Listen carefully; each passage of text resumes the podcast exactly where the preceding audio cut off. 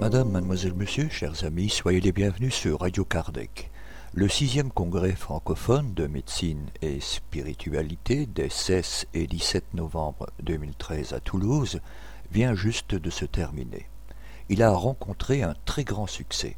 Aussi, nous vous remercions pour votre participation et ne manquerons pas de revenir sur cet événement lors d'une prochaine émission.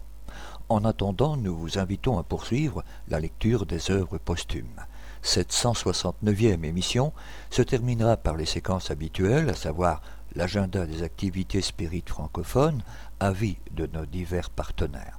Pour rappel, il vous est possible de participer par des commentaires sur nos émissions ou pour nous proposer des sujets, vous pouvez nous laisser un message sur notre boîte vocale en formant depuis la Belgique le 04 227 60 76 ou le 032 4 227 60 76 au départ de la France. Et le 0352 4 227 60 76 au départ du Grand-Duché de Luxembourg mais aussi par mail direct envers la rédaction à l'adresse courriel radiokardec@hotmail.be ou pour vos questions via l'adresse de contact sur notre site internet. Nous vous souhaitons une très bonne écoute. Cause et nature de la clairvoyance somnambulique. Explication du phénomène de la lucidité. Les perceptions qui ont lieu dans l'état somnambulique étant d'une autre nature que celle de l'état de veille, ne peuvent être transmises par les mêmes organes. Il est constant que dans ce cas, la vue ne s'effectue pas par les yeux, qui sont d'ailleurs généralement clos, et l'on peut même mettre à l'abri des rayons lumineux de manière à écarter tout soupçon. La vue à distance et à travers les corps opaques exclut en outre la possibilité de l'usage des organes ordinaires de la vision. Il faut donc de toute nécessité admettre dans l'état de somnambulisme le développement d'un sens nouveau, siège des facultés et des perceptions nouvelles qui nous sont inconnues et dont nous ne pouvons nous rendre compte que par l'analogie et par raisonnement. À cela, on conçoit rien d'impossible. Mais quel est le siège de ce sens?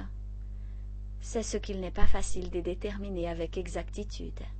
Les somnambules eux-mêmes ne donnent à cet égard aucune indication précise. Il en est qui, pour mieux voir, appliquent les objets sur l'épigastre, d'autres sur le front, d'autres à l'occiput. Ce sens ne paraît donc pas circonscrit dans un endroit déterminé. Il est certain pourtant que sa plus grande activité réside dans les centres nerveux. Ce qui est positif, c'est que le somnambule voit. Par où et comment, c'est ce qu'il ne peut définir lui-même. Remarquons toutefois que dans l'état somnambulique, les phénomènes de la vision et les sensations qui l'accompagnent sont essentiellement différents de ce qui a lieu dans l'état ordinaire. Aussi ne nous servirons-nous du mot voir que par comparaison, et faute d'un terme qui nous manque naturellement pour une chose inconnue. Un peuple d'aveugles de naissance n'aurait point de mots pour exprimer la lumière, et rapporterait les sensations qu'elle fait éprouver à quelques-unes de celles qu'il comprend parce qu'il est soumis. On cherchait à expliquer à un aveugle l'impression vive et éclatante de la lumière sur les yeux. Je comprends, dit-il, c'est comme le son de la trompette. Un autre, un peu plus prosaïque sans doute, à qui l'on voulait faire comprendre l'émission des rayons un faisceau ou cône lumineux, répondit Ah oui, c'est comme un pain de sucre. Nous sommes dans les mêmes conditions à l'égard de la lucidité somnambulique. Nous sommes des véritables aveugles, et comme ces dernières pour la lumière, nous la comparons à ce qui pour nous a le plus d'analogie avec notre faculté visuelle. Mais si nous voulons établir une analogie absolue entre ces deux facultés et jugées l'une par l'autre, nous ne nous trompons nécessairement comme les deux aveugles que nous venons de citer. C'est là le tort de presque tous ceux qui cherchent, soi-disant, à se convaincre par l'expérience. Ils veulent soumettre la clairvoyance somnambulique aux mêmes épreuves que la vue ordinaire, sans songer qu'il n'y a de rapport entre elles que le nom que nous leur donnons, et comme les résultats ne répondent pas toujours à leur attente, ils trouvent plus simple de nier. Si nous procédons par analogie, nous dirons que le fluide magnétique, répandu dans toute la nature et dont les corps animés paraissent être les principaux foyers, est le véhicule de la clairvoyance somnambulique, comme le fluide lumineux est le véhicule des images perçues par notre faculté visuelle. Or, de même que le fluide lumineux rend transparent les corps qu'il traverse librement, le fluide magnétique, pénétrant tous les corps sans exception, il n'y a point de corps opaque pour les somnambules. Telle est l'explication la plus simple et la plus matérielle de la lucidité en parlant à notre point de vue. Nous la croyons juste, car le fluide magnétique joue incontestablement un rôle important dans ce phénomène. Mais elle ne saurait rendre compte de tous les faits. Il en est une autre qui les embrasse tous, mais pour laquelle quelques explications préliminaires sont indispensables. Dans la vue à distance, le somnambule ne distingue pas un objet au loin comme nous pourrions le faire à travers une lorgnette. Ce n'est point cet objet qui s'y rapproche de lui par une illusion d'optique, c'est lui qui s'y rapproche de l'objet. Il le voit précisément comme s'il était à côté de lui. Il se voit lui-même dans l'endroit qu'il observe. En un mot, il s'y transporte. Son cœur, dans ce moment, semble anéanti, sa parole est plus sourde, le son de sa voix a quelque chose d'étrange. La vie animale paraît s'étendre en lui. La vie spirituelle est tout entière au lieu où sa pensée le transporte. La matière reste seule à la même place. Il y a donc une portion de notre être qui s'y sépare de notre corps pour s'y transporter instantanément à travers l'espace, conduite par la pensée et la volonté. Cette portion est évidemment immatérielle, autrement elle produirait quelques-uns des effets de la matière. C'est cette partie de nous-mêmes que nous appelons l'âme. Oui, c'est l'âme qui donne au somnambule les facultés merveilleuses dont il jouit, l'âme qui, dans des circonstances données, se manifeste en s'isolant en partie et momentanément de son enveloppe corporelle. Pour quiconque a observé attentivement les phénomènes du somnambulisme dans toute leur pureté, l'existence de l'âme est un fait patent, et l'idée qui tout finit en nous avec la vie animale est pour lui un non-sens démontré jusqu'à l'évidence. Aussi peut-on dire, avec quelque raison, que le magnétisme et le matérialisme sont incompatibles. S'il est quelques magnétiseurs qui paraissent s'écarter de cette règle et qui professent les doctrines matérialistes, c'est qu'ils ont fait sans doute qu'une étude très superficielle des phénomènes physiques du magnétisme et qu'ils n'ont pas cherché sérieusement la solution du problème de la vue à distance. Quoi qu'il en soit, nous n'avons jamais vu un seul somnambule qui ne fût pénétré d'un profond sentiment religieux, quelles que puissent être ses opinions à l'état de veille. Revenons à la théorie de la lucidité. L'âme étant le principe des facultés du somnambule, c'est en elle que réside nécessairement la clairvoyance, et non dans telle ou telle partie circonscrite de notre corps. C'est pourquoi le somnambule ne peut désigner l'organe de cette faculté comme il désignerait l'œil pour la vue extérieure. Il voit par son être moral tout entier, c'est-à-dire par toute son âme, car la clairvoyance est un des attributs de toutes les parties de l'âme, comme la lumière est un des attributs de toutes les parties du phosphore. Partout d'un coup l'âme peut pénétrer, il y a clairvoyance. De là la cause de la lucidité des somnambules à travers tous les corps, sur les enveloppes les plus épaisses et à toutes les distances. Une objection se présente naturellement à ce système, et nous devons nous hâter d'y répondre. Si les facultés somnambuliques sont celles-mêmes de l'âme dégagée de la matière, pourquoi ces facultés ne sont-elles pas constantes? Pourquoi certains sujets sont-ils plus lucides que d'autres? Pourquoi la lucidité est-elle variable chez le même sujet? On conçoit l'imperfection physique d'un organe, on ne conçoit pas celle de l'âme. L'âme tient au corps par des liens mystérieux qu'il ne nous avait pas été donné de connaître avant que le spiritisme ne nous eût démontré l'existence et le rôle du Père Esprit. Cette question ayant été traitée d'une manière spéciale dans la revue et dans les ouvrages fondamentaux de la doctrine, nous ne nous y arrêterons pas davantage ici. Nous nous nous bornerons à dire que c'est par nos organes matériels que l'âme se manifeste à l'extérieur. Dans notre état normal, ces manifestations sont naturellement subordonnées à l'imperfection de l'instrument, de même que le meilleur ouvrier ne peut faire un ouvrage parfait avec de mauvais outils. Quelque admirable que soit donc la structure de notre corps, quelle qui a été la prévoyance de la nature à l'égard de notre organisme pour l'accomplissement des fonctions vitales, il y a loin de ces organes soumis à toutes les perturbations de la matière, à la subtilité de notre âme. Aussi longtemps donc que l'âme tient au corps, elle en subit les entraves et les vicissitudes. Le fluide magnétique qui n'est point l'âme, c'est un lien, un intermédiaire entre l'âme et le corps. Le fluide magnétique n'est point l'âme, c'est un lien, un intermédiaire entre l'âme et le corps c'est par son plus ou moins d'action sur la matière qu'il rend l'âme plus ou moins libre. De là, la diversité des facultés somnambuliques. Le somnambule, c'est l'homme qui n'est débarrassé que d'une partie de ses vêtements et dont les mouvements sont encore gênés par ce qui lui reste. L'âme n'aura sa plénitude et l'entière liberté de ses facultés que lorsqu'elle aura secoué ses dernières langes terrestres comme le papillon sorti de sa chrysalide. Si un magnétiseur était assez puissant pour donner à l'âme une liberté absolue, le lien terrestre serait rompu et la mort en serait la conséquence immédiate. Le somnambulisme nous fait donc mettre un pied dans la vue future.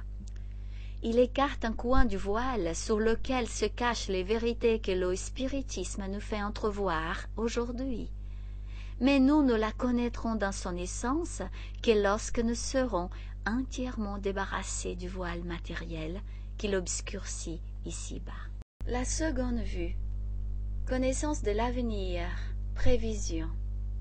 Si dans l'état somnambulique les manifestations de l'âme deviennent en quelque sorte sensibles, il serait absurde de penser que dans l'état normal, elle fut confinée dans son enveloppe d'une manière absolue, comme l'escargot renfermé dans sa coquille.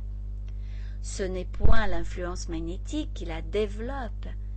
Cette influence ne fait que la rendre patente par l'action qu'elle exerce sur nos organes. Or, l'état somnambulique n'est pas toujours une condition indispensable pour cette manifestation. Les facultés que nous avons vues se produire dans cet état se développent quelquefois spontanément dans l'état normal chez certains individus. Il en résulte pour eux la faculté de voir au-delà des limites de nos sens. Ils perçoivent les choses absentes partout où l'âme est en son action. Ils voient, si nous pouvons nous servir de cette expression, à travers la vue ordinaire, et les tableaux qu'ils décrivent, les faits qu'ils racontent, se présentent à eux comme par l'effet d'un mirage. C'est le phénomène désigné sur le nom de seconde vue. Dans le somnambulisme, la clairvoyance est produite par la cause. La différence est que dans cet état, elle est isolée, indépendante de la vue corporelle, tandis que chez eux qui en sont doués à l'état de veille, elle lui est simultanée. La seconde vue n'est presque jamais permanente. En général, ce phénomène se produit spontanément à certains moments donnés, sans être un effet de la volonté, et provoque une espèce de crise qui modifie quelquefois sensiblement l'état physique. L'œil a quelque chose de vague. Il semble regarder sans voir. Toute la physionomie reflète une sorte d'exaltation. Il est remarquable que les personnes qui en jouissent ne s'en doutent pas. Cette faculté leur paraît naturelle comme celle de voir par les yeux. C'est pour elles un attribut de leur être et qui ne leur semble nullement faire exception. Ajoutez à cela que l'oubli suit très souvent cette lucidité passagère dont le souvenir de plus en plus vague finit par disparaître comme celui d'un songe. Il y a des degrés infinis dans la puissance de la seconde vue, depuis la sensation confuse jusqu'à la perception aussi claire et aussi nette que dans le somnambulisme. Il nous manque un terme pour désigner cet état spécial et surtout les individus qui en sont susceptibles. On s'est servi du mot voyant, et quoiqu'il ne rende pas exactement la pensée, nous l'adopterons jusqu'à nouvel ordre, faute de mieux. Si nous rapprochons maintenant les phénomènes de la clairvoyance somnambulique de la seconde vue, on comprend que le voyant puisse avoir la perception des choses absentes. Comme le somnambule, il voit à distance. Il suit le cours des événements, juge de leurs tendances et peut, dans quelques cas, en prévoir l'issue. C'est ce don de la seconde vue qui, à l'état rudimentaire, donne à certains gens le tact, la perspicacité, une sorte de sûreté dans leurs actes et que l'on peut appeler la justesse de coup d'œil moral. Plus développé encore, il montre les événements accomplis ou sur le point de s'accomplir. Enfin, arrivé à son apogée, c'est l'extase éveillée. Le phénomène de la seconde vue, comme nous l'avons dit, est presque toujours naturel et spontané, mais il semble se produire plus fréquemment sur l'empire de certaines circonstances. Les temps de crise, de calamité, des grandes émotions, toutes les causes enfin qui surexcitent le moral en provoquent le développement. Il semble que la Providence, en présence des dangers plus imminents, multiplie autour de nous la faculté de les prévenir. Il y a eu des voyants dans tous les temps et chez toutes les nations. Il semble que certains peuples y soient plus naturellement prédisposés. On dit qu'en Écosse le don de seconde vue est très commun. Il se rencontre aussi fréquemment chez les gens de la campagne et les habitants des montagnes. Les voyants ont été diversement envisagés selon les temps, les mœurs et le degré des civilisations.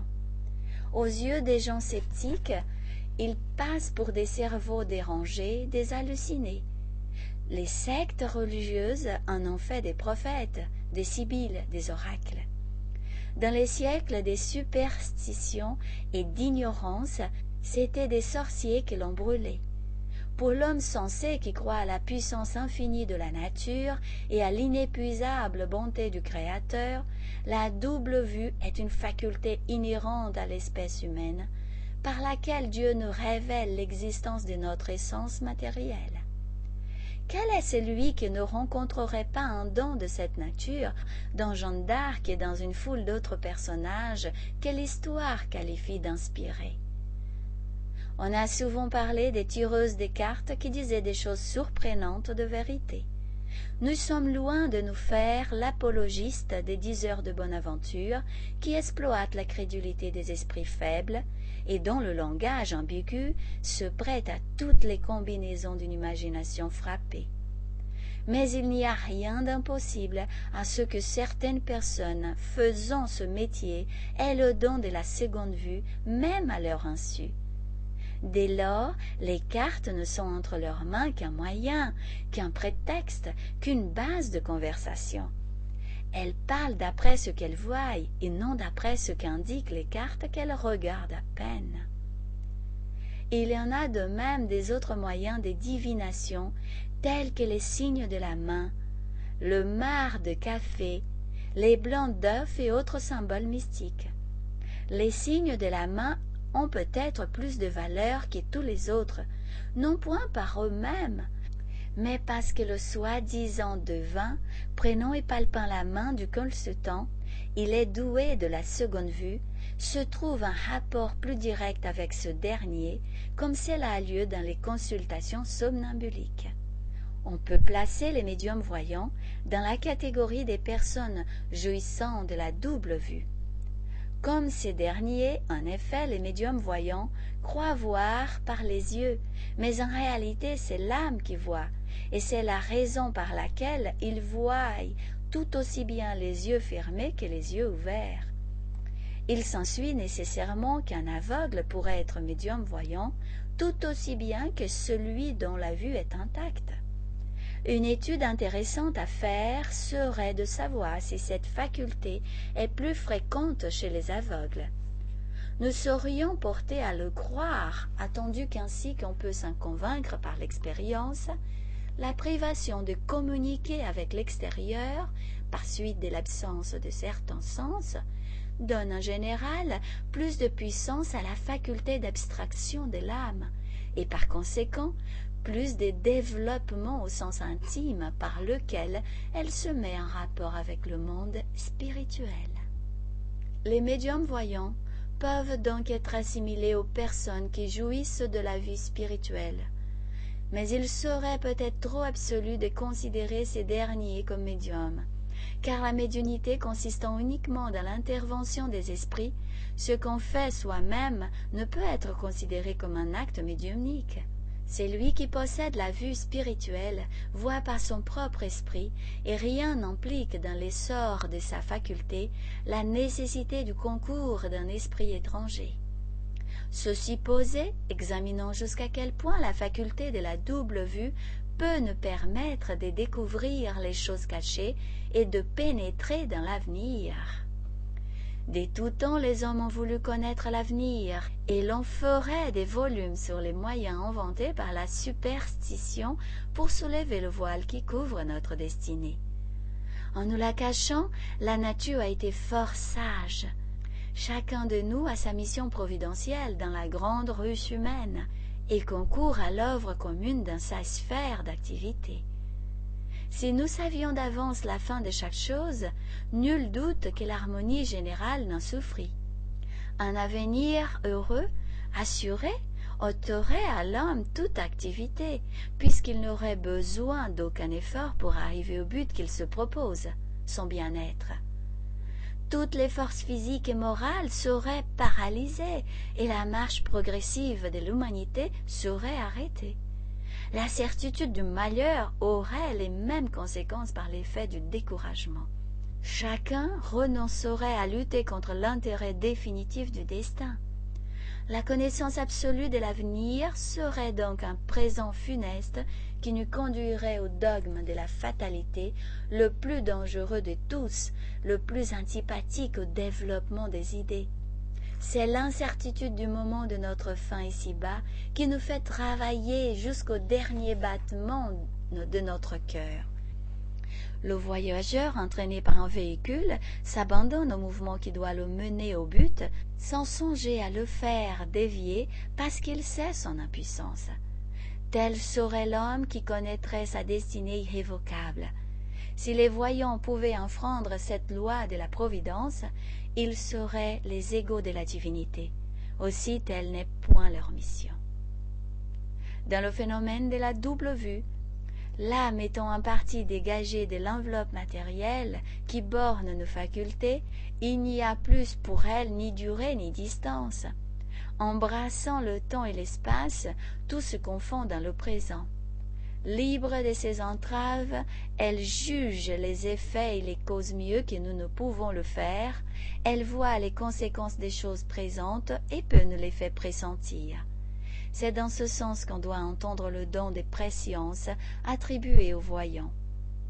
Leurs prévisions ne sont que le résultat d'une conscience plus nette de ce qui existe et non une prédiction des choses fortuites sans lien avec le présent. C'est une déduction logique du connu pour arriver à l'inconnu, qui dépend très souvent de notre manière de faire. Lorsqu'un danger nous menace, si nous sommes avertis, nous sommes à même de faire ce qu'il faut pour l'éviter. Libre à nous de le faire ou de ne pas le faire. En pareil cas, le voyant se trouve en présence du danger qui nous est caché. Il le signale, indique le moyen de le détourner, sinon l'événement suit son cours. Supposons une voiture engagée sur une route aboutissant à un gouffre que le conducteur ne peut apercevoir. Il est bien évident que si rien ne vient la faire dévier, elle ira s'y précipiter. Supposons un autre, un homme placé de manière à dominer la route à vol d'oiseau. Que cet homme, voyant la perte inévitable du voyageur, puisse l'avertir de se détourner à temps, le danger sera conjuré. De sa position dominant l'espace, il voit que le voyageur, dont la vue est circonscrite par les accidents de terrain, ne peut distinguer. Il peut voir si une cause fortuite va mettre obstacle à sa chute. Il connaît donc d'avance l'issue de l'événement et peut la prédire. Que ce même homme placé sur une montagne aperçoit au loin, sur la route, une troupe d'ennemis se dirigeant vers un village qu'elle veut mettre en feu, il lui sera facile, en supputant l'espace et la vitesse, de prévoir le moment d'arrivée de la troupe.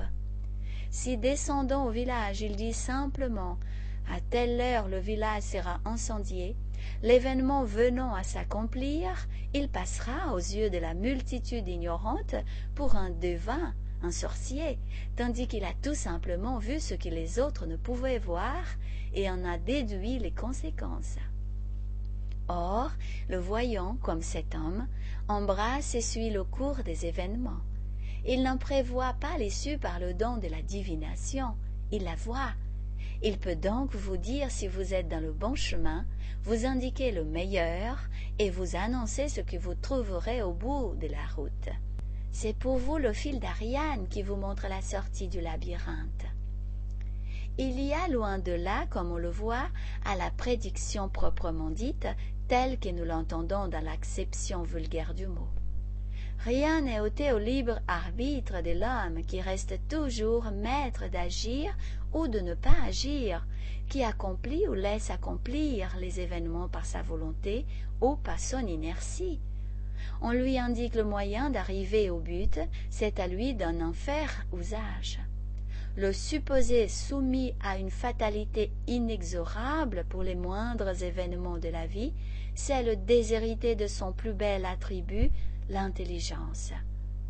C'est l'assimiler à la brute. Le voyant n'est donc point un dévin, c'est un être qui perçoit ce que nous ne voyons pas. C'est pour nous le chien de l'aveugle. Rien donc ici ne contredit les vues de la Providence sur le secret de notre destinée c'est elle-même qui nous donne un guide. Tel est le point de vue sur lequel doit être envisagée la connaissance de l'avenir chez les personnes douées de la double vue. Si cet avenir était fortuit, il dépendait de ce qu'on appelle le hasard.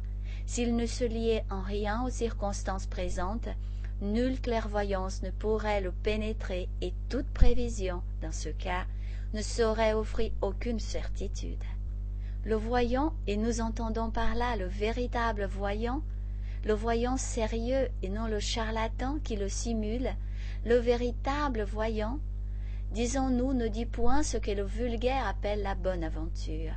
Il prévoit l'issue du présent, rien de plus, et c'est déjà beaucoup. Qu'est d'erreurs, qu'est des fautes démarches, qu'est de tentatives inutiles? N'éviterions-nous pas si nous avions toujours un guide sûr pour nous éclairer? Qu'est d'hommes sont déplacés dans le monde pour n'avoir pas été lancés sur la route que la nature avait tracée à leur faculté? Combien échouent pour avoir suivi les conseils d'une obstination irréfléchie? Une personne eût pu leur dire N'entreprenez pas telle chose, parce que vos facultés intellectuelles sont insuffisantes, parce qu'elles ne conviennent ni à votre caractère ni à votre constitution physique, ou bien encore parce que vous ne saurez pas seconder selon la nécessité. ou bien encore parce que vous vous abusez sur la portée de cette chose, parce que vous rencontrerez telle entrave que vous ne prévoyez pas. Dans d'autres circonstances, elle lui dit Vous réussirez dans telle chose, si vous vous y prenez de telle ou telle manière, si vous évitez telle démarche qui peut vous compromettre. Sondant les dispositions et les caractères, elle lui dit Méfiez-vous de tels pièges qu'on veut vous tendre puis elle lui ajouté Vous voilà prévenu, mon rôle est fini. Je vous montre le danger. Si vous succombez, n'accusez ni le sort, ni la fatalité, ni la providence, mais vous seul. Que peut le médecin quand le malade ne tient compte de ses avis? Introduction à l'étude de la photographie et de la télégraphie de la pensée. L'action physiologique d'individu à individu, avec ou sans contact, est en fait incontestable. Cette action ne peut évidemment s'exercer que par un agent intermédiaire dont notre corps est le réservoir, nos yeux, nos doigts, les principaux organes d'émission et de direction. Cet agent invisible est nécessairement un fluide. Quelle est sa nature, son essence? Quelles sont ses propriétés intimes? Est-ce un fluide spécial ou bien une modification de l'électricité ou de tout autre fluide connu? Est-ce ce que l'on désignait naguère sur le nom des fluides nerveux? N'est-ce pas plutôt ce que nous désignons aujourd'hui sur le nom des fluides cosmiques lorsqu'il est répandu dans l'atmosphère et des fluides périspritales lorsqu'il est individualisé? Cette question du reste est secondaire. Le fluide périsprital est impondérable comme la lumière, l'électricité et le calorique. Il est invisible pour nous dans l'état normal et ne se révèle que par ses effets. Mais il devient visible dans l'état de somnambulisme lucide et même dans l'état de veille pour les personnes douées de la double vue. À l'état d'émission, il se présente sous forme de faisceaux lumineux assez semblables à la lumière électrique diffusée dans l'eau vide. C'est à cela, du reste, que se borne son analogie avec ce dernier fluide, car il ne produit ostensiblement du moins aucun des phénomènes physiques que nous connaissons. Dans l'état ordinaire, il reflète des teintes diverses selon les individus d'où il émane tantôt d'un rouge faible, tantôt bleuâtre ou grisâtre, comme une brume légère. Le plus généralement, il répand sur les corps environnants une nuance jaunâtre plus ou moins prononcée. Les rapports des somnambules et des voyants sont identiques sur cette question. Nous aurons d'ailleurs l'occasion de revenir en parlant des qualités imprimées au fluide par le mobile qui les met en mouvement et par l'avancement de l'individu qui les émet. Aucun corps ne lui fait obstacle. Il les pénètre et les traverse tous. Jusqu'à présent, on n'en connaît aucun qui soit capable de l'isoler. La volonté seule peut en étendre ou restreindre l'action. La volonté, en effet, en est le principe le plus puissant. Par la volonté, on en dirige les effluves à travers l'espace, on l'accumule à son gré sur un point donné, on en sature certains objets, ou bien on le retire des endroits où il surabonde. Disons en passant que c'est sous ce principe qu'est fondée la puissance magnétique. Il paraît enfin être le véhicule de la vue psychique, comme le fluide lumineux est le véhicule de la vue ordinaire. Le fluide cosmique, bien qu'émanant d'une source universelle, s'individualise pour ainsi dire dans chaque être et acquiert des propriétés caractéristiques qui permettent de les distinguer entre tous. La mort même n'efface pas ces caractères d'individualisation qui persistent de longues années après la cessation de la vie, ainsi que nous avons pu nous en convaincre. Chacun de nous a donc son fluide propre qui l'environne et le suit dans tous ses mouvements, comme l'atmosphère suit chaque planète. L'étendue du rayonnement de ces atmosphères individuelles est très variable. Dans un état de repos absolu de l'esprit, ce rayonnement peut être circonscrit dans une limite de quelques pas. Mais sous l'empire de la volonté, il peut attendre à des distances infinies. La volonté semble dilater le fluide comme la chaleur dilate les gaz. Les différentes atmosphères particulières se rencontrent, se croisent, se mêlent sans jamais se confondre absolument comme les ondes sonores qui restent distinctes malgré la multitude des sons qui ébranlent l'air simultanément. On peut donc dire que chaque individu est le centre d'une onde fluidique dont l'étendue est en raison de la force de la volonté, comme chaque point vibrant est le centre d'une onde sonore dont l'étendue est en raison de la force de la vibration. La volonté est la cause propulsive du fluide, comme le choc est la cause vibrante de l'air et propulsive des ondes sonores. Des qualités particulières de chaque fluide résultent entre eux une sorte d'harmonie ou de désaccord, une tendance à s'unir ou à s'éviter, une attraction ou une répulsion. En un mot, les sympathies ou les antipathies que l'on éprouve souvent sans cause déterminante connue. Étant dans la sphère d'activité d'un individu, sa présence nous est quelquefois révélée par l'impression agréable ou désagréable que nous ressentons de son fluide. Sommes-nous au milieu de personnes dont nous ne partageons pas les sentiments, dont les fluides ne s'harmonisent pas avec les nôtres, une réaction pénible nous oppresse et nous nous y trouvons comme une note dissonante dans un concert. Plusieurs individus sont-ils au contraire réunis dans une communauté de vues et d'intentions?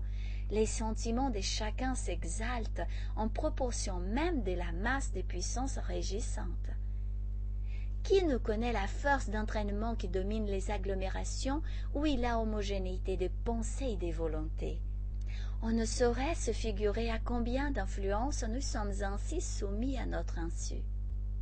Ces influences occultes ne peuvent-elles pas être la cause provocante de certaines pensées, de ces pensées qui ne sont communes au même instant avec certaines personnes, de ces vagues pressentiments qui nous font dire il y a quelque chose dans l'air qui présage tel ou tel événement Enfin, certaines sensations indéfinissables de bien-être de mal-être moral, de joie ou de tristesse, ne seraient-elles point l'effet de la réaction du milieu fluidique dans lequel nous sommes, des effluves sympathiques ou antipathiques que nous recevons et qui enveloppent comme les émanations d'un corps odorant? Nous ne saurions nous prononcer affirmativement sur ces questions d'une manière absolue, mais on conviendra tout au moins que la théorie du fluide cosmique, individualisée dans chaque être sous le nom des fluides périspritales, ouvre un champ tout nouveau à la solution d'une foule de problèmes jusqu'alors inexpliqués.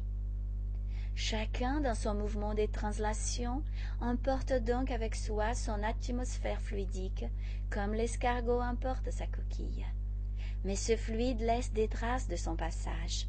Il laisse comme un sillage lumineux inaccessible à nos sens, à l'état de veille, mais qui sert aux somnambules, aux voyants et aux esprits désincarnés pour reconstruire les faits accomplis et analyser le mobile qui les a fait exécuter. Toute action physique ou morale, patente ou occulte, d'un être sur lui-même ou sur un autre, suppose d'un côté une puissance agissante, de l'autre une sensibilité passive. En toute chose, deux forces égales se neutralisent, et la faiblesse cède à la force. Or, les hommes, n'étant pas tous doués de la même énergie fluidique, autrement dit, le fluide périspриtal n'ayant pas chez tous la même puissance active, Ceci nous explique pourquoi, chez quelques-uns, cette puissance est presque irrésistible, tandis qu'elle est nulle chez d'autres. Pourquoi certaines personnes sont très accessibles à son action, tandis que d'autres y sont réfractaires Cette supériorité et cette infériorité relative dépendent évidemment de l'organisation. Mais on saurait dans l'erreur si on croyait qu'elles sont en raison de la force ou de la faiblesse physique.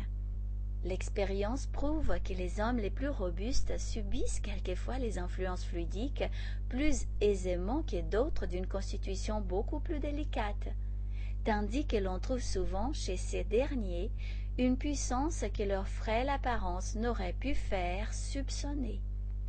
Cette diversité dans le mode d'action peut s'expliquer de plusieurs manières. La puissance fluidique appliquée à l'action réciproque des hommes les uns sur les autres, c'est-à-dire au magnétisme, peut dépendre, premièrement, de la somme de fluide que chacun possède. Deuxièmement, de la nature intrinsèque du fluide de chacun, abstraction faite de la quantité. Troisièmement, du degré d'énergie de la force impulsive, peut-être même de ces trois causes réunies. Dans la première hypothèse, celui qui a le plus de fluide en donnerait à celui qui en a le moins plus qu'il n'en recevrait. Il y aurait dans ce cas analogie parfaite avec l'échange de caloriques que font entre deux corps qui se mettent en équilibre de température. Quelle que soit la cause de cette différence, nous pouvons nous rendre compte de l'effet qu'elle produit en supposant trois personnes dont nous représenterons la puissance par trois nombres, 10, 5 et 1. Le 10 agira sur 5 et sur 1, mais plus énergiquement sur 1 que sur 5. 5 agira sur 1, mais sera impuissant sur 10. Enfin, 1 n'agira ni sur l'un ni sur l'autre.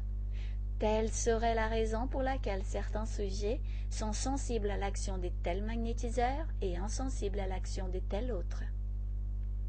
On peut encore, jusqu'à un certain point, expliquer ce phénomène en se reportant aux considérations précédentes. Nous avons dit en effet que les fluides individuels sont sympathiques ou antipathiques les uns par rapport aux autres. Or, ne pourrait-il se faire que l'action réciproque des deux individus fût en raison de la sympathie des fluides, c'est-à-dire de leur tendance à s'y confondre par une sorte d'harmonie, comme les ondes sonores produites par les corps vibrants? Il est indubitable que cette harmonie ou sympathie des fluides est une condition, sinon absolument indispensable, au moins très prépondérante, et que lorsqu'il y a des accords ou sympathies, l'action ne peut être que faible ou même nulle. Ce système nous explique bien les conditions préalables de l'action. Mais il ne nous dit pas de quel côté est la puissance, et tout en l'admettant, nous sommes forcés de recourir à notre première supposition. Du reste, que le phénomène ait lieu par l'une ou par l'autre de ces causes, cela ne tire aucune conséquence. Le fait existe, c'est l'essentiel. Ceux de la lumière s'expliquent également par la théorie de l'émission et par celle des ondulations.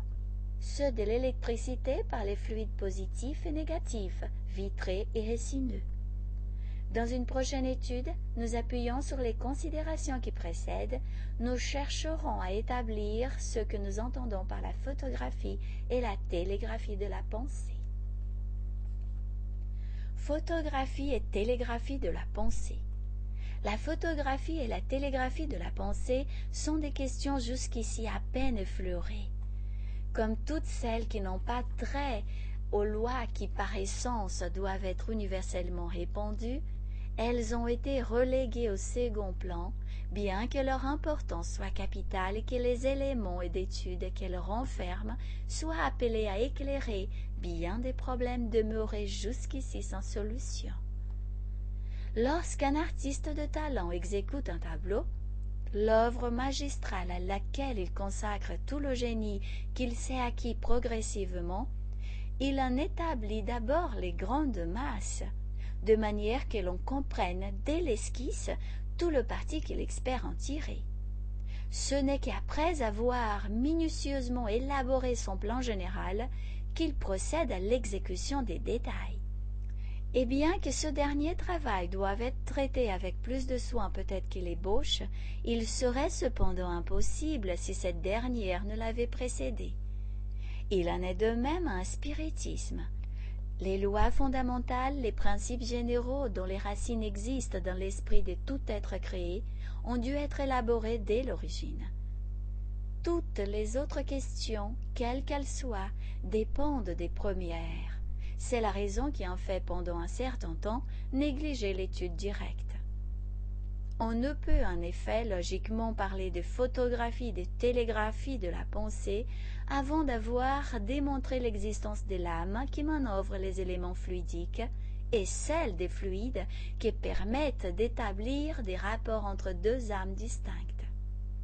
Aujourd'hui encore, c'est à peine peut-être si nous sommes suffisamment éclairés pour l'élaboration définitive de ces immenses problèmes.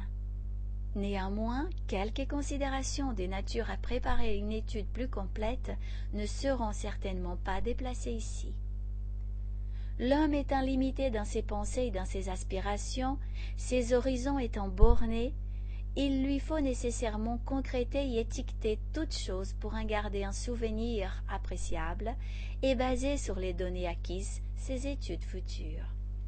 Les premières notions de la connaissance de lui sont venues par le sens de la vue. C'est l'image d'un objet qui lui a appris que l'objet existait. Connaissant plusieurs objets, tirant des déductions des impressions différentes qu'il produisait sous son être intime, il en a fixé la quintessence dans son intelligence par le phénomène de la mémoire.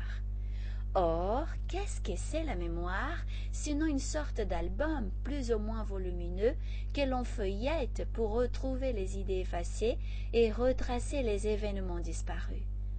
Cet album a des signés aux endroits remarquables on se souvient immédiatement de certains faits. Il faut feuilleter longtemps pour certains autres. La mémoire est comme un livre. Celui dont on lit certaines pages présente facilement ces passages aux yeux. Les feuillets vierges ou rarement parcourus doivent être tournés un à un pour retracer un fait auquel on s'est peu arrêté. Lorsqu'un esprit incarné se rappelle, sa mémoire lui présente en quelque sorte la photographie du fait qu'il recherche. En général, les incarnés qui l'entourent ne voient rien. L'album est dans un lieu inaccessible à leur vue, mais les esprits voient et feuillettent avec nous. En certaines circonstances, ils peuvent même à dessein aider à notre recherche ou la troubler. Ce que se produit d'incarné à l'esprit a également lieu d'esprit à voyant. Lorsqu'on évoque le souvenir de certains faits dans l'existence d'un esprit, la photographie de ce fait se présente à lui et le voyant dont la situation spirituelle est analogue à celle de l'esprit libre, voit comme lui et voit même en certaines circonstances ce que l'esprit ne voit pas par lui-même. De même qu'un désincarné peut feuilleter dans la mémoire d'un incarné sans que celui-ci en ait conscience et lui rappeler des faits oubliés depuis longtemps. Quant aux pensées abstraites, par cela même qu'elles existent, elles prennent un corps pour impressionner le cerveau. Elles doivent agir naturellement sur lui, s'y buriner en quelque sorte. Dans ce cas encore, comme dans le premier, la similitude entre les faits qui existent sur Terre et dans l'espace paraît parfaite. Le phénomène de la photographie de la pensée ayant déjà été objet de quelques réflexions dans la revue, pour plus de clarté, nous reproduisons quelques passages de l'article où ce sujet est traité et que nous complétons par de nouvelles remarques. Les fluides étant le véhicule de la pensée, celle-ci agit sur les fluides comme le son agit sur l'air. Ils apportent la pensée comme l'air nous apporte le son. On peut donc dire en toute vérité qu'il y a dans les fluides des ondes et des rayons de pensée qui se croisent sans se confondre, comme il y a dans l'air des ondes et des rayons sonores. Il y a plus. La pensée créant des images fluidiques elle se reflète dans l'enveloppe périspritale comme dans une glace, ou encore comme ces images d'objets terrestres qui s'y réfléchissent dans les vapeurs de l'air. Elles y prennent un corps et s'y photographient en quelque sorte. Qu'un homme, par exemple, ait l'idée d'en tuer un autre, quelque impassible que soit son corps matériel, son corps fluidique est mis en action par la pensée dont il reproduit toutes les nuances il exécute fluidiquement le geste, l'acte qu'il a le dessein d'accomplir. Sa pensée crée l'image de la victime et la scène entière s'épeint comme dans un tableau tel qu'elle est dans son esprit. C'est ainsi que les mouvements les plus secrets de l'âme se répercutent dans l'enveloppe fluidique, qu'une âme peut lire dans une autre âme comme dans un livre et voir ce qui n'est pas perceptible par les yeux du corps. Les yeux du corps voient les impressions intérieures qui s'y reflètent sur les traits de la figure, la colère, la joie, la tristesse. Mais l'âme voit sur les traits de l'âme les pensées qui ne se traduisent pas au dehors. Toutefois, si en voyant l'intention, l'âme peut pressentir l'accomplissement de l'acte qui en sera la suite, elle ne peut cependant déterminer le moment où il s'accomplira, ni en préciser les détails, ni même affirmer qu'il aura lieu, parce que des circonstances ultérieures peuvent modifier les plans arrêtés et changer les dispositions. Elle ne peut avoir ce qui n'est pas encore dans la pensée. Ce qu'elle voit, c'est la préoccupation du moment, ou l'habituel de l'individu, ses désirs, ses projets, ses intentions bonnes ou mauvaises. Dès là les erreurs dans les prévisions de certains voyants. Lorsqu'un événement est subordonné au libre arbitre d'un homme, ils ne peuvent qu'en pressentir la probabilité d'après la pensée qu'ils voient, mais non affirmer qu'il aura lieu de telle manière et à tel moment. Le plus ou moins des actitudes dans les prévisions dépend d'un autre de l'étendue et de la clarté de la vue psychique. Chez certains individus, esprits ou incarnés, elle est limitée à un point ou diffuse tandis que chez d'autres, elle est nette et embrasse l'ensemble des pensées et des volontés devant concourir à la réalisation d'un fait. Mais par-dessus tout, il y a toujours la volonté supérieure qui peut, dans sa sagesse, permettre une révélation ou l'empêcher. Dans ce dernier cas, un voile impénétrable est jeté sur la vue psychique la plus perspicace. Voyez dans la Genèse le chapitre de la préscience. La théorie des créations fluidiques et par suite de la photographie de la pensée est une conquête du spiritisme moderne et peut être désormais considérée comme acquise en principe, sauf les applications de détails qui seront le résultat de l'observation. Ce phénomène est incontestablement la source des visions fantastiques et doit jouer un grand rôle dans certains rêves.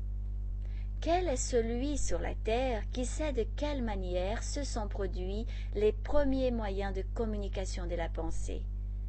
Comment ils ont été inventés ou plutôt trouvés? Car on n'invente rien, tout existe à l'état latent. C'est aux hommes de chercher les moyens de mettre en œuvre les forces que leur offre la nature.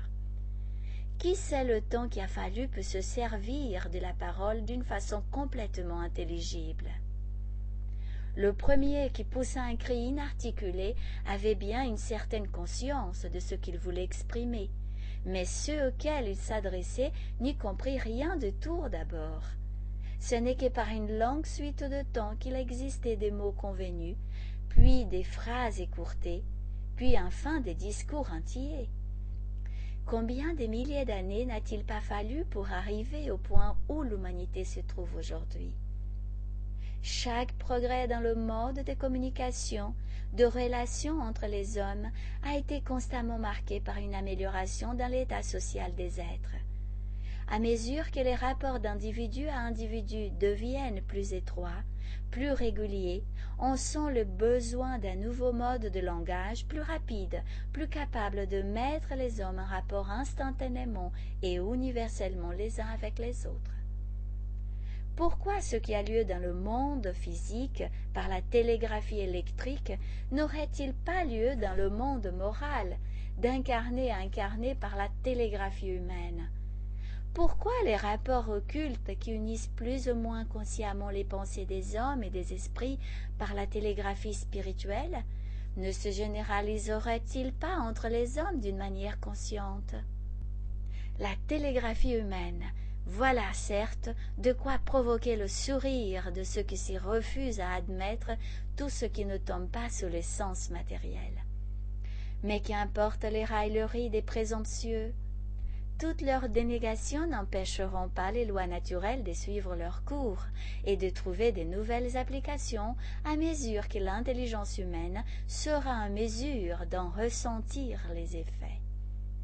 L'homme a une action directe sur les choses comme sur les personnes qui l'entourent. Souvent, une personne dont on fait peu de cas exerce une influence décisive sur d'autres qui ont une réputation bien supérieure. Cela tient à ce que sur la Terre, on voit beaucoup plus de masques que de visages, et que les yeux y sont obscurcis par la vanité, l'intérêt personnel et toutes les mauvaises passions. L'expérience démontre qu'on peut agir sur l'esprit des hommes à leur insu. Une pensée supérieure fortement pensée, pour me servir de cette expression, peut donc, selon sa force et son élévation, frapper plus près ou plus loin des hommes qui n'ont aucune conscience de la manière dont elle leur arrive. De même que souvent celui qui l'émet n'a pas conscience de l'effet produit par cette émission. C'est là un jeu constant des intelligences humaines et de leurs actions réciproques les unes sur les autres. Joignez à cela l'action de celles qui sont désincarnées et calculez, si vous le pouvez, la puissance incalculable de cette force composée des tant de forces réunies. Si l'on pouvait se douter du mécanisme immense que la pensée met en jeu et des effets qu'elle produit d'un individu à l'autre, d'un groupe d'êtres à un autre groupe, et enfin de l'action universelle des pensées des hommes les uns sur les autres, l'homme serait ébloui. Il se sentirait anéanti devant cette infinité de détails, devant ces réseaux innombrables reliés entre eux par une puissante volonté et agissant harmoniquement pour attendre un but unique, le progrès universel. Par la télégraphie de la pensée, il appréciera dans toute sa valeur la loi de la solidarité, en réfléchissant qu'il n'est pas une pensée, soit criminelle, soit vertueuse ou tout autre, qui n'ait une action réelle sur l'ensemble des pensées humaines et sur chacune d'entre elles. Et si l'égoïsme lui faisait méconnaître les conséquences pour autrui d'une pensée perverse qui lui fut personnelle, il sera porté par ce même égoïsme à bien penser pour augmenter le niveau moral général en songeant aux conséquences sur lui-même d'une mauvaise pensée chez autrui. Est-ce autre chose qu'une conséquence de la télégraphie de la pensée que ces chocs mystérieux qui nous préviennent de la joie ou de la souffrance chez un être cher éloigné de nous? N'est-ce pas un phénomène de même genre que nous devons les sentiments de sympathie ou de répulsion qui nous entraînent vers certains esprits et nous éloignent d'autres? Il y a certainement là un champ immense pour l'étude et l'observation, mais dont nous ne pouvons apercevoir encore que les masses. L'étude des détails sera la conséquence d'une connaissance plus complète des lois qui régissent l'action des fluides les uns sur les autres. Chers amis, restez à l'écoute. Nous reprendrons la suite de cette émission juste après cette première pause musicale.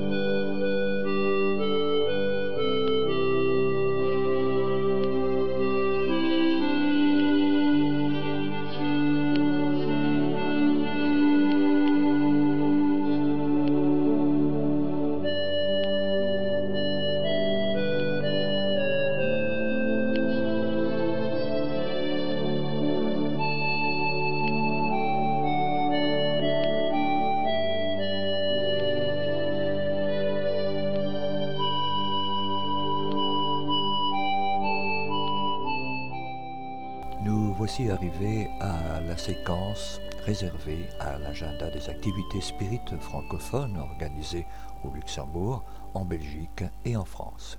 Au Luxembourg, c'est avec plaisir que nous vous rappelons l'ouverture d'un nouveau centre spirit au Grand-Duché du Luxembourg. Notre sœur Marcia Alves est la responsable principale du tout nouveau centre d'études philosophiques Attitude d'amour, ASBL, dont le siège social se trouve au numéro 83 rue de la Syrie. L'entrée principale par la rue Ulrich 6 à 1741 Luxembourg-Ville. Elle nous informe des activités du centre pour la saison d'études 2013-2014 que nous portons à votre connaissance. C'est ainsi que le vendredi 22 novembre 2013 à 19h, le centre recevra ses membres et ouvrira ses portes aux personnes intéressées par la philosophie spirit pour une causerie libre. Le samedi 23 novembre, et le 24 novembre 2013, nos frères et sœurs organiseront un premier séminaire de 10h30 à 17h sur le thème Le spiritisme et ses aspects. Une autre causerie libre est prévue pour le vendredi 29 novembre 2013 dès 19h. Un second séminaire est prévu pour le samedi 30 novembre 2013 et le dimanche 1er décembre 2013 de 10h30 à 17h sur le thème central de la médiumnité, volontariat et responsabilité. La conférencière attendue pour ces deux séminaires est notre sœur Annette Guimares. Les places sont limitées, les réservations sont donc souhaitées. Pour inscription éventuelle et renseignements complémentaires, merci de prendre contact avec la responsable principale par la voie téléphonique en formant les numéros suivants 352 0 691 76 83 14 ou le 32 0 476 913 966. En Belgique, le Centre d'études spirites Alain Kardec de Bruxelles, le CESAC, vous invite chaleureusement à sa traditionnelle fraternisation de Noël, qui, cette année, aura lieu le dimanche 8 décembre 2013. Au programme, 15 heures ouverture des portes, 15h30 précise, évangile, 16h rassemblement chaleureux. Entrée libre et gratuite. Apportez seulement une petite spécialité à manger ou à boire, sans alcool s'il vous plaît, 134 rue Louis App à 1040 Bruxelles. Pour plus de renseignements, le téléphone 0491 749 234 ou via courriel à l'adresse suivante cessac bruxelles at gmail.com. Le noyau d'études spirit Camille Flammarion, ASBL, dont le siège social se trouve au 103 rue d'Albanie à 1060 Saint-Gilles-Bruxelles, propose des causeries en français, expositions sur un thème actuel à la lumière de la philosophie spirit, et ceci tous les premiers et les troisièmes lundis du mois, de 19h à 19h45. L'entrée est libre et ouverte à tous. Nous vous demandons simplement d'arriver un peu avant 19h. La bibliothèque est ouverte pour les prêts de livres en portugais comme en français, de 18h30 à 19h. Pour toute information complémentaire, merci de prendre contact par mail à l'adresse courriel info at nicafla.be ou via le site http nicafla.be ou via répondeur en formant depuis la Belgique le 0 478 174 931. En France, à Vincennes, nos frères et sœurs de l'Association parisienne d'études spirites, APES, dont le siège social se trouve au numéro 22 rue des Laitières à 94 300 Vincennes, nous informent des prochaines dates et thèmes des conférences qu'ils organiseront en cette seconde partie du mois de novembre. Le vendredi 22 novembre de 20h à 22h, pensée et volonté à travers de quelques textes spirites comme ceux de Léon Denis et d'Ernest Bozzano. Le vendredi 29 novembre de 20h à 22h, réforme intime, réflexion spirite sur le thème des vieilles habitudes. Le samedi 30 novembre de 15h à 17h, la notion de Dieu dans le spiritisme. Renseignements et inscriptions éventuelles par la voie téléphonique en formant depuis la France le 0 141 931 708, mais aussi via le site de l'association www.apes-asso.fr ou via courriel à l'adresse suivante mail at apes-asso.fr. À Cambrai, la prochaine conférence du Centre spiritualiste Louis Serré de Cambrai aura lieu le dimanche 8 décembre 2013 à 15h précise à la salle Maréchal de la gare annexe avenue Victor Hugo à Cambrai. Le thème central sera la NDE ou expérience de mort imminente. Ses effets, y compris sur les chercheurs, sur ceux qui l'ont vécu et pris en charge des comateux. La conférencière sera notre sœur Danielle Vermeulen, docteur en anthropologie sociale et sociologie Renseignements et inscriptions par la voie téléphonique en formant depuis la France le 03 27 88 51 60 ou le 03 27 81 25 17 ou via courriel à l'adresse suivante association spiritualiste 59400 at gmail.com ou via le site de l'association http association spiritualiste de Cambrai asso, web.com à Grézieux-la-Varenne L'association du chemin organisera une conférence publique le samedi 23 novembre à 14h30 sur le thème Les messages de l'eau. Adresse du jour, salle AEP, 5 rue de l'Artisanat à 69 290 Grézieux-la-Varenne. Le droit d'entrée sera de 8 euros et l'inscription obligatoire via l'adresse courriel suivante asso.du.chemin free.fr ou via la voie téléphonique en formant depuis la France le 09 50 69 26 10. Chers amis, merci de bien vouloir rester à l'écoute. Nous retrouverons la suite des communiqués de nos divers partenaires juste après cette dernière pause musicale.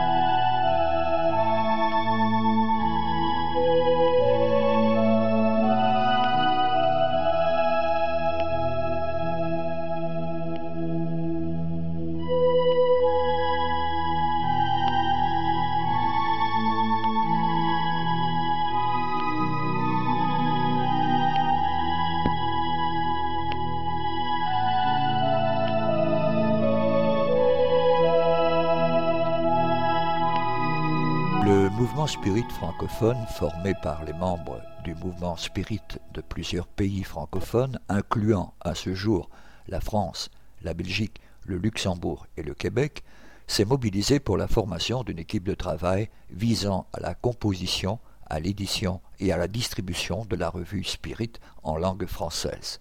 Le but de cette équipe est de diffuser plus largement la revue Spirit, de la rendre toujours plus attractive et intéressante, tant pour les spirites que pour les personnes s'intéressant au spiritisme selon l'orientation donnée par les esprits à son fondateur Alan Kardec. Vous pouvez vous abonner dès maintenant via l'adresse postale suivante Monsieur Jean-Pierre Pipineau, 9 Chemin du Pinge, Le Passage, 47 520 France. La revue Spirit, un an, quatre numéros, 20 euros. Abonnement pour l'étranger, 29 euros par chèque à l'ordre du mouvement spirit francophone. Ou pour la commander par courriel à l'adresse suivante jpp lmsf.org. Au sujet de livres, et en particulièrement en France, toute commande de livres spirit peut également être effectuée auprès de notre frère Jean-Pierre Pipineau via l'adresse courriel jppno sfr.fr. Au sujet de la revue Spirit, nous tenons à vous remercier de votre fidélité qui nous a permis de tenir ce beau défi désormais réussi. Dans cette optique, nous aimerions rendre la revue encore plus dynamique et attractive en renouant avec une pratique commune dans les revues et qui était déjà familière dans la revue Spirit du temps d'Alan Kardec. Les prochains numéros verront donc apparaître ou se développer certaines rubriques. La rubrique Témoignages. Vous avez vécu des phénomènes particuliers? Vous avez des témoins ou des preuves qui peuvent nous permettre de démontrer leur véracité? Écrivez-nous pour que nous puissions, avec votre autorisation, faire connaître dans la revue Spirit ces phénomènes que beaucoup de personnes vivent et dont elles n'osent pas parler. Question des lecteurs sur la philosophie spirit. Vous avez des questions? Vous aimeriez avoir des réponses fiables sur des sujets qui vous préoccupent. Écrivez-nous et nous vous ferons un plaisir de vous répondre tout en faisant profiter les lecteurs de celle-ci, anonymement ou non, suivant votre volonté. Il en est de même, d'ailleurs, pour Radio Kardec. Boîte à idées. Vous avez des propositions qui, selon vous, amélioreraient la revue Spirit. Vous avez des vues que vous aimeriez partager sur le mouvement spirit. Vous aimeriez faire avancer une idée. Là aussi, écrivez-nous. Nous nous occuperons de la faire parvenir aux personnes intéressées, en plus de la partager éventuellement avec le reste des lecteurs. Lu dans la presse. Vous avez un livre à soumettre à la lecture du comité de rédaction de la revue Spirit. Vous venez de lire un article dans le journal qui vous interpelle. Vous voulez diffuser un article intéressant pour promouvoir le spiritisme, transmettez-le nous avec vos commentaires éventuels. Rubrique nationale et internationale. Vous avez des événements en rapport avec le spiritisme à promouvoir. Vous êtes témoin d'événements liés au mouvement spirit près de chez vous. Vous avez assisté à des conférences ou des manifestations liées de près ou de loin au spiritisme. Vous avez des photos et des impressions. Annoncez-les pour les uns et pour les autres, faites-les partager avec nos lecteurs. Le comité se réservera toujours le droit de sélectionner les articles les plus intéressants, au vu du respect de la philosophie spirit, mais aussi du nombre de pages de la revue. Le comité de rédaction pourra ne pas donner suite à certaines propositions s'il estime que le doute existe quant à la véracité ou l'interprétation de phénomènes vécus ou proposés à vos plumes donc. Envoyez un mail de prise de contact à info@lmsf.org ou écrivez-nous à notre adresse pour le courrier des lecteurs, Union Spirit Belge, courrier des lecteurs de la revue Spirit, 43 rue Maguin à 4000 Liège, Belgique. Merci. Notre émission se termine donc ici. Pour rappel, notre démarche est de mieux faire comprendre le spiritisme. L'étude des ouvrages d'Alan Kardec est fondamentale, voire indispensable pour une bonne compréhension de la philosophie spirite. Nous sommes donc à votre disposition pour répondre aux questions que vous vous posez ou que la lecture des ouvrages d'Alan Kardec vous suggère. Vous pouvez également poser vos questions par email de manière tout à fait anonyme si vous le souhaitez à l'adresse radio at spirit avec s.be. Nous y répondrons avec plaisir. Notre répondeur téléphonique, le 0032 4 227 60 76, est également à votre disposition si vous souhaitez laisser vos questions. Si par contre vous préférez nous écrire, nous répondrons à vos demandes lors de l'une de nos prochaines émissions. Vous pouvez envoyer votre courrier à l'attention du président de l'Union Spirit Belge, M. Jean-Paul Évrard, 43 rue Maguin à 4000 Liège, Belgique, ou votre demande d'information sur un thème précis directement auprès du coordinateur des émissions, M. Gérard Donny, radio Merci de votre attention et à bientôt. Bye.